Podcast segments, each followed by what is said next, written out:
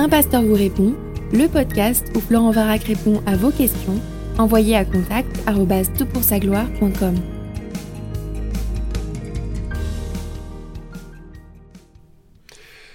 La question est posée. Bonjour à toute l'équipe. Merci pour le travail édifiant que vous faites. Voyant de plus en plus de personnes se donner un titre tel que apôtre, prophète, évangéliste, j'aimerais savoir quelles sont les conditions pour pouvoir porter un tel titre. Doit-on s'auto-proclamer ou le recevoir des frères et sœurs? De plus, d'après ma compréhension cessationniste de la parole, il me semble qu'il n'y a plus d'apôtres de nos jours. J'aimerais donc savoir quelle est la définition d'un apôtre et est-il possible qu'il y en ait toujours de nos jours? Merci de euh, vos réponses et bon courage. Écoute, merci pour euh, cette question. Elle complète un cycle de, trois euh, podcasts sur la notion de nomination de responsables dans l'Église. J'ai parlé de comment on reconnaît un ancien, et puis également est-ce qu'un ancien peut avoir été divorcé dans son, dans son histoire. Donc ce sont les deux podcasts précédents, et maintenant on parle de la question est-ce qu'il y a encore des apôtres et des prophètes de nos jours? Alors ma réponse va être un peu mitigée, c'est oui et non, oui et non, parce que ça dépend de la définition que l'on donne de ces apôtres et de ces prophètes. Et ça, c'est vraiment clé pour pouvoir donner une réponse euh, pertinente et adaptée. En tout cas, faut, tu as raison d'observer que c'est quand même assez, euh, assez surprenant de voir de plus en plus de gens qui se réclament apôtres. De Corinthiens 12, 12 nous dit que les signes distinctifs de l'apôtre ont été vus euh, à l'œuvre parmi vous par une patience à toute épreuve, par des signes, des prodiges et des communications euh, variées. Bon, je ne sais souviens plus comment la fin du verset s'articule, mais l'idée c'est quand même, euh, on reconnaît un apôtre parce qu'il y a une patience à toute épreuve. D'ailleurs, si vous voyez un apôtre, enfin quelqu'un qui se proclame apôtre et puis qui est un petit peu euh, impatient, un petit peu exigeant sur les autres, probablement pas un apôtre. Et puis c'est par des signes et des prodiges absolument spectaculaires, donc il faut qu'il démontre le propos qu'il tient quand il dit de lui-même qu'il est apôtre. Enfin, il faut aussi remarquer que ce sont des dons spirituels, des hommes donnés à l'Église, apôtres, prophètes, évangélistes, pasteurs et docteurs, et qu'à ce titre, euh, ça doit être reconnu par l'Assemblée. On ne s'auto-proclame pas, on est reconnu, même si ça doit aussi faire partie d'une aspiration et d'une démonstration. un, évangéliste, c'est quelqu'un euh, qui brûle pour les âmes des perdus, et les gens le reconnaissent, et bien sûr, il est impliqué, engagé dans un ministère auprès des euh, non-chrétiens. L'Église peut dire, ah mais cet homme, c'est un évangéliste, parce que c'est ce qu'il ce saigne quand on le pique quelque part. ça, tout son être est orienté sur l'évangélisation.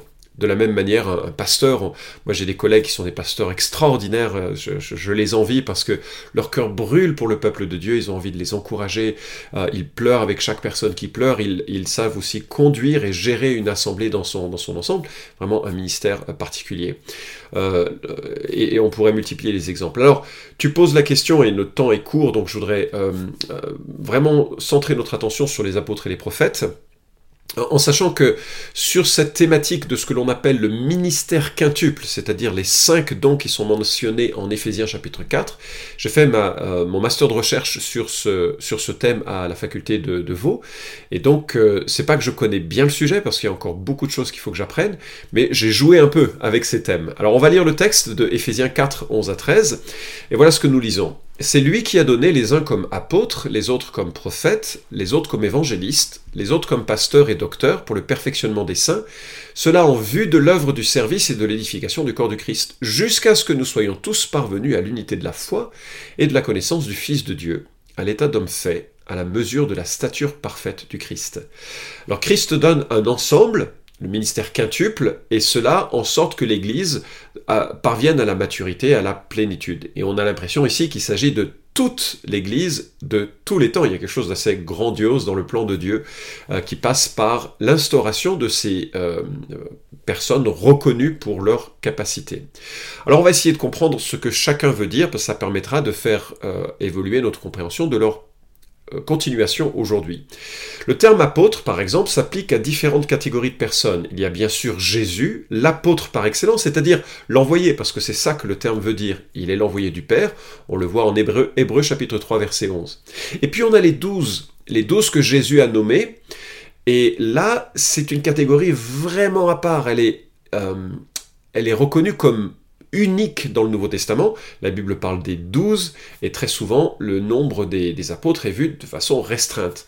Alors évidemment, se pose la question du douzième, depuis euh, la défaillance de Judas, Est-ce que il faut imaginer un treizième apôtre avec Paul, qui serait une sorte d'apôtre apôtre hors cadre, ou bien, et c'est un peu la, perspective que j'ai et que je caresse, mais qui est ultra minoritaire, donc je, pense que je dois avoir tort là-dessus, mais à mon avis, Pierre est allé un peu vite en besogne dans la nomination du douzième apôtre euh, en Actes chapitre 1, parce que c'est la prérogative de Christ de nommer les apôtres, et je crois qu'il a nommé l'apôtre Paul pour être le complément à cela. Mais je, voudrais souligner, c'est probablement euh, un tort de ma part.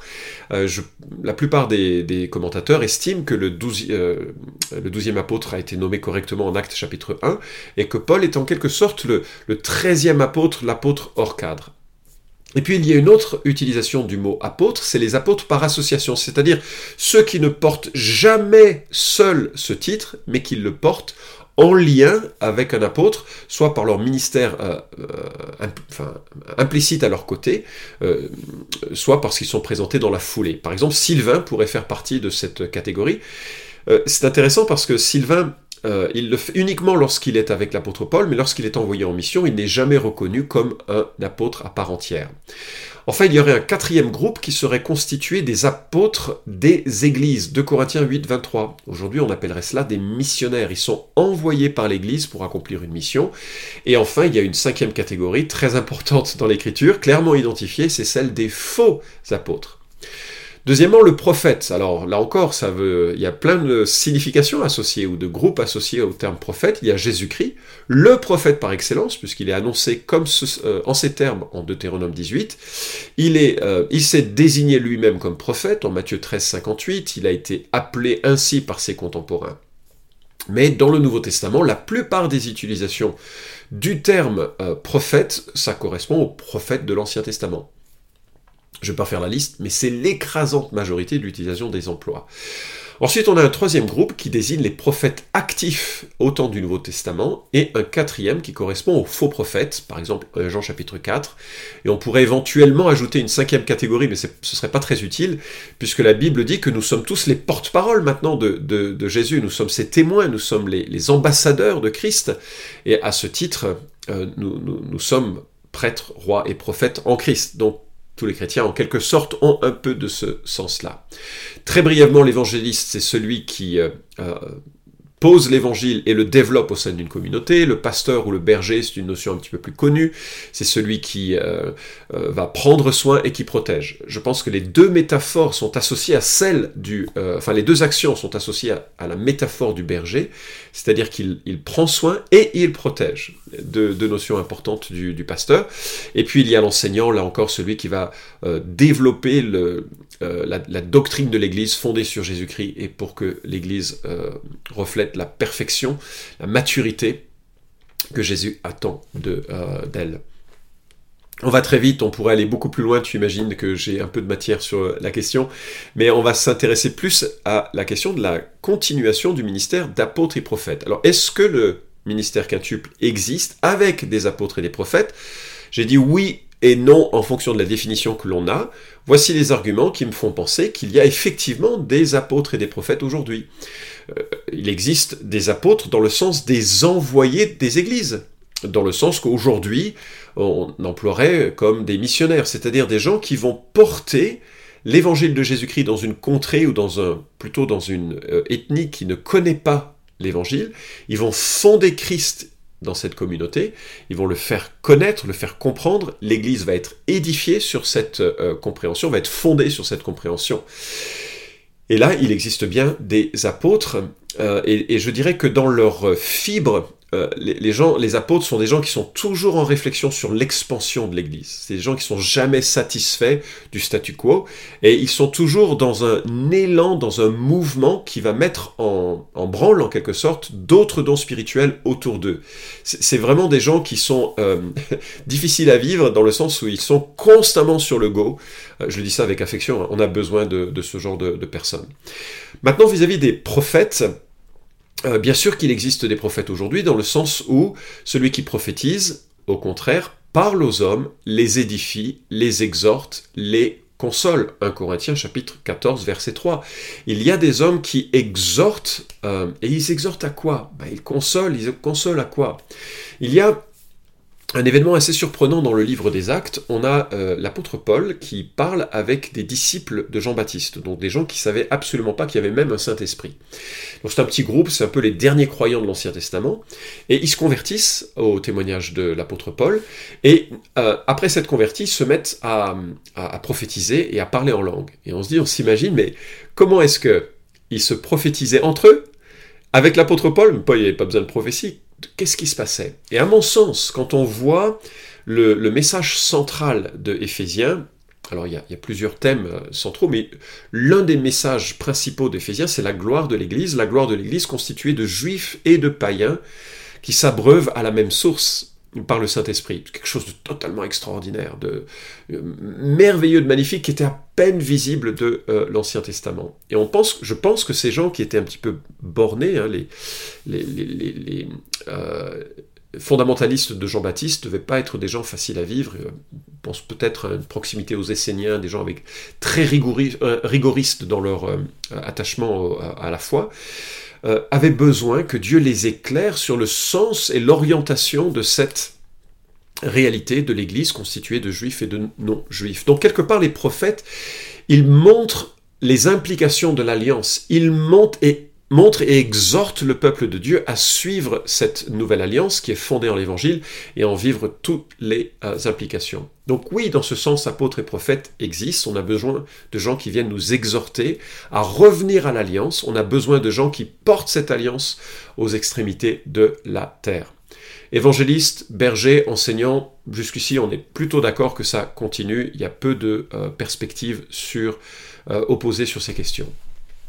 En même temps, je dirais non, les apôtres et les prophètes n'existent plus, selon la définition forte du terme, celle que nous avons vue avec euh, notamment les douze, ou celle que nous avons très rapidement évoquée avec ceux qui, en tant que prophètes du Nouveau Testament, annonçaient quelque chose qui n'avait pas encore été annoncé.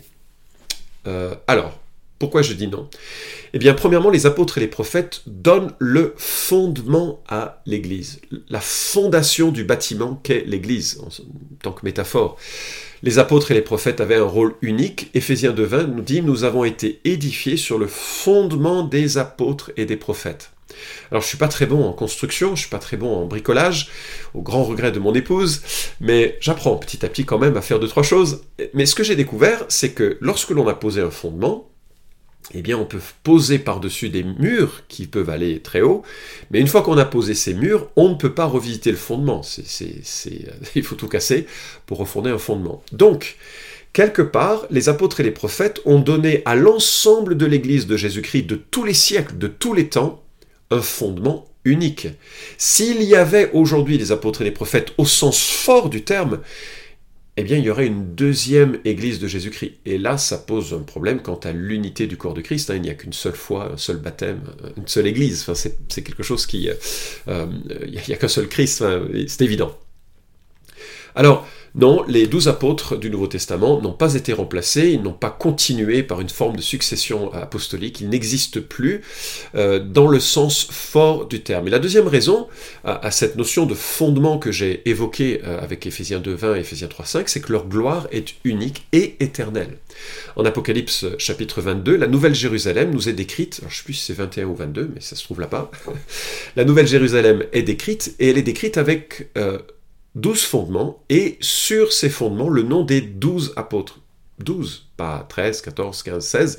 D'ailleurs, une des raisons qui me fait croire que euh, Paul est le douzième. Alors bien sûr, c'est symbolique en Apocalypse, on peut l'imaginer en tout cas, que ça pourrait être symbolique selon la lecture que l'on a du livre de l'Apocalypse, mais je note qu'il y a quelque chose d'unique dans les douze. de même qu'il y a quelque chose d'historique dans les, les, euh, les, les, douze ancêtres des tribus d'Israël. Ils sont historiques, ils sont uniques, ils ont fondé une famille et il n'y a, plus de remplaçants. Enfin, il y a quelque chose de particulier chez eux.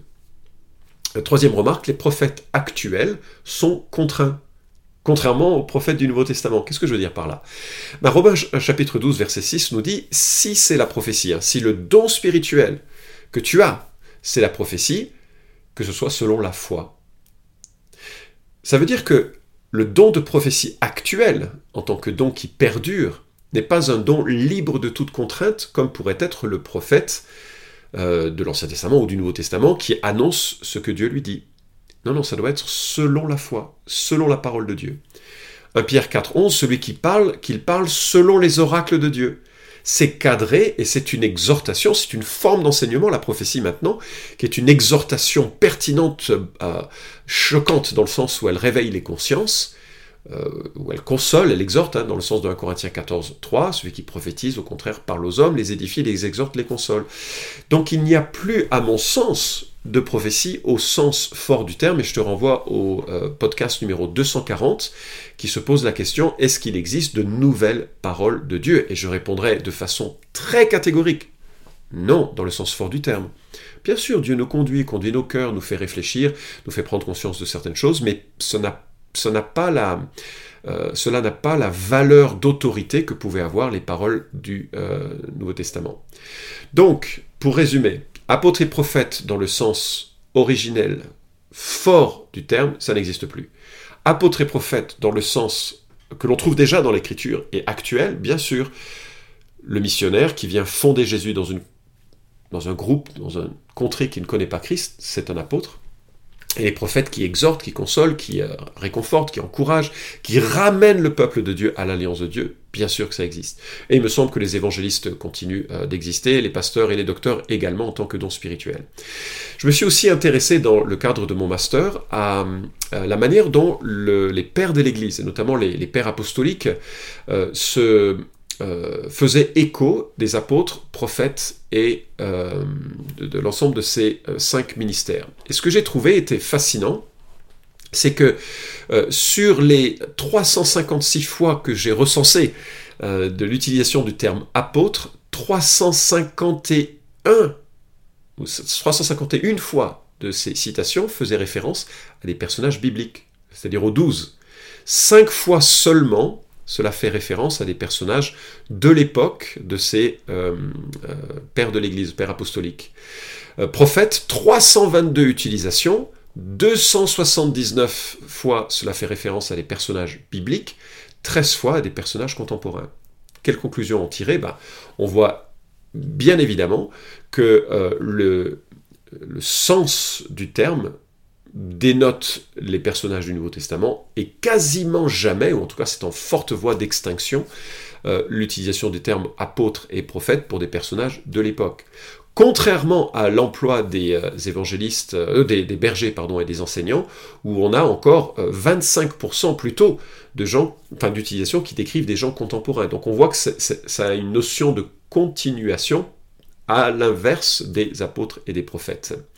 Alors voilà, si tu es intéressé d'en savoir plus, je te recommande le cours que va donner Jacques Buchold euh, sur l'apostolat, qui aura lieu à la faculté libre de théologie évangélique de Vaud de mars à avril 2021. Euh, et puis, euh, alors je ne sais pas quelles sont les conditions pour pouvoir participer à ce cours, mais au moins là tu auras de quelque chose de, de solide là-dessus. Il a également écrit l'article Apôtre et évangéliste dans Dictionnaire de théologie pratique donc quelque chose que je t'encourage à, consulter. Tu peux également consulter l'article de Sylvain Romerovski. Il suffit que tu googles Sylvain Romerovski, apôtre, et tu tomberas sur le PDF euh, de, son article, excellent, avec lequel, euh, moi je trouve que c'est chaque fois d'excellents traitements de ces, questions, et j'espère en tout cas en cela avoir répondu à ta question. Alors je vais juste terminer avec une mise en garde les gens aiment bien le titre d'apôtre et de prophète parce qu'il y a une autorité très forte, comme tu peux le voir dans le Nouveau Testament.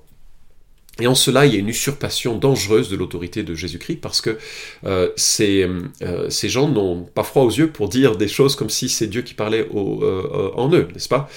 Et la direction de l'Église est collégiale, elle est assujettie à la seigneurie de Christ qui a donné ses principes de leadership dans l'écriture et il faut se méfier de ceux et de celles qui se réclament d'une autorité apostolique parce que justement ils font peser sur l'Église cette autorité particulière que Jésus a donnée aux douze et ça me semble euh, abusif et que ça doit être euh, surveillé de près dans le sens où ça peut faire l'objet de dérives euh, graves. Pas toujours. Euh, je pense que ceux qui se diraient apôtres avec humilité, comme étant ceux qui portent l'évangile là où il n'est pas connu, euh, méritent ce titre dans le sens de, ce qu'ils font. Euh, mais sinon, je t'encourage à la prudence. Nous avons bien sûr un, un, Dieu qui incarne parfaitement le ministère quintuple et auprès de qui nous pouvons trouver toutes les ressources nécessaires. Jésus est vraiment apôtre, prophète, évangéliste, pasteur et docteur. Il l'est à merveille et nous pouvons boire à ses paroles et grandir en lui, euh, lui qui est solide, fiable et qui défie toute représentation humaine bien imparfaite de ce ministère quintuple. Vous pouvez suivre cette chronique hebdomadaire Un pasteur vous répond sur SoundCloud, iTunes et Stitcher. Retrouvez les questions déjà traitées sur toutpoursagloire.com. Si vous aimez ce podcast, merci de le partager sur les réseaux sociaux et de laisser une note sur iTunes. À la semaine prochaine.